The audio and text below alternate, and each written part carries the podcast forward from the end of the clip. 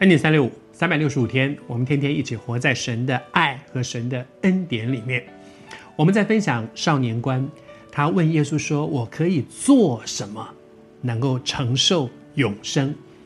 耶稣说：“如果你要讲做好，那你去做。做什么呢？你变卖你一切所有的，去分给穷人，然后你还要来跟从我。”这个少年观忧忧愁愁的离开。其实我相信，在历世历代，有许多人真的是这样跟从耶稣的。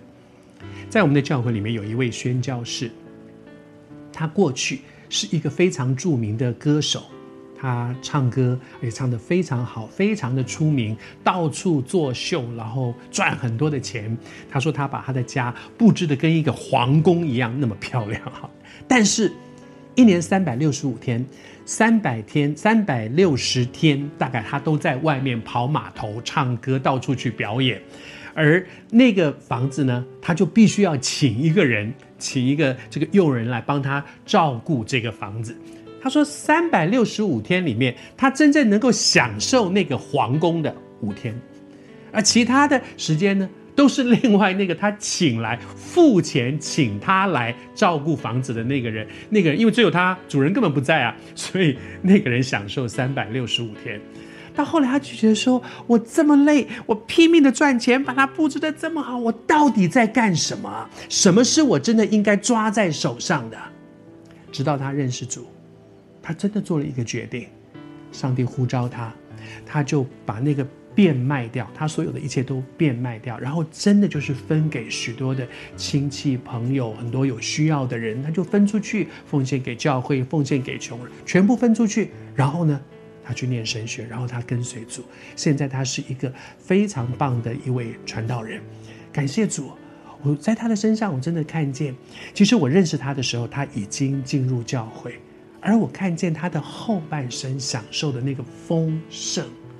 恐怕是他过去跑码头拼命赚钱的时候所难以想象的。跟从主，在上帝的恩典里面，而这个少年观呢，这个少年观看不到那个价值，他还是觉得我拥有的这些很重要，所以我放不掉，放不掉，放不掉，所以他只好忧忧愁愁的走了。然后耶稣说：“他说有钱财的人进入神的国是何等的难呐！”你相信吗？当耶稣说这个话的时候，不是，不是瞧不起的，不是讽刺的，不是很刻薄的，不是论断的，而是带着一个很深的怜惜。你记得前面耶稣曾经说，耶稣爱这个少年人，因为他们真的很棒。这个少年人他很努力的面对他的人生，他也很努力的做遵循律法。这个少年人很棒，可是他有一关过不去。